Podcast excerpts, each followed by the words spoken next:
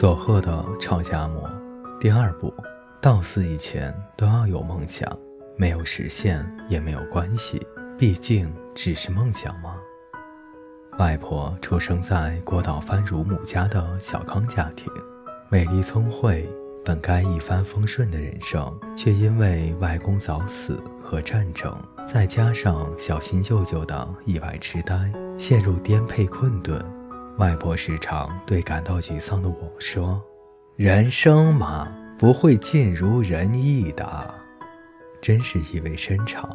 如果她一直过着宽裕幸福的生活，可能就不会让我有机会写成本书的超级外婆了。如果她出生后一直贫穷，大概也不会有那些独特的思考方式了。他并不是特别优秀、特别善良的人，只是因为体验过富裕和贫穷的两种生活，才能成为大家喜爱的迷人的阿嬷。他本人或许过得很辛苦，但那和大自然共生的美好体验、思考、烦恼以及所积累起来的一切经历，正是外婆的人生。外婆留给我的金玉良言中，我最喜欢的是这一句。到死以前都要有梦想，没有实现也没有关系，毕竟只是梦想嘛。失败了不要灰心，也不要放弃。外婆说：“如果朝着正确的方向前进，不论是什么结果都不算失败。”听了这话，我觉得即使失败也没有关系，勇气会一直存在。他也说，想做好事，就算失败了也不是坏蛋，不要怨恨。他还说，只有一开始就想骗人而被揭穿的才是坏蛋。这大概指的是这种情况。譬如几个人要去某个地方，迷路时，其中一个人盯着地图，几经思考后，指着一条路线说：“可能是这一条。”没有人提出异议，大家都乖乖地跟着他走。结果多走了冤枉路，无法在预定的时间抵达目的地。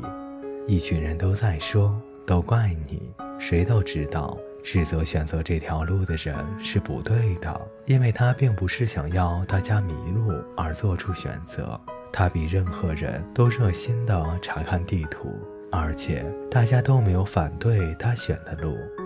这虽只是个比喻，但事事皆如此。